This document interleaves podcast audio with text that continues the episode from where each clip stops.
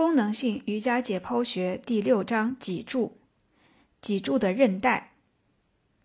无论在哪种类型的关节中，韧带都能起到稳定、支撑关节以及容许或者限制运动的作用。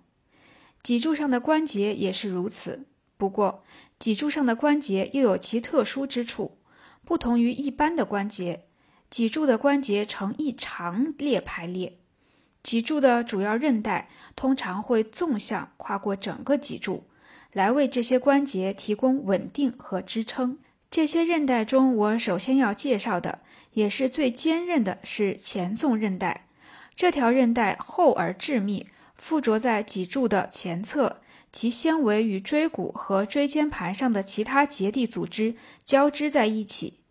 它从骶骨底部一直向上延伸至颅骨。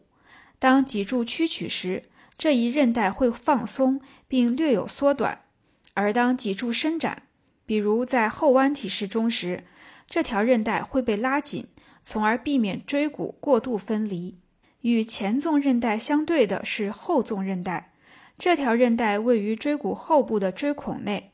脊柱后侧的空间不如前侧大，所以这条韧带比前纵韧带窄很多。它同样也跨过整个脊柱，附着在各个椎骨和椎间盘上。它的功能与前纵韧带的相反。后纵韧带在后弯体式中会缩短，而当脊柱屈曲时则会被拉紧。这两条韧带共同把椎间盘夹紧，对避免椎间盘突出起到了一定的作用。还有一条韧带叫做黄韧带，它同样沿着椎骨后侧的椎孔走行。由于其所处的位置，黄韧带和后纵韧带发挥着协同作用。还有两条韧带，分别叫做棘上韧带和棘间韧带。棘上韧带位于棘突的上方，这条粗大的条索状结缔组织将各个椎骨的棘突连在一起。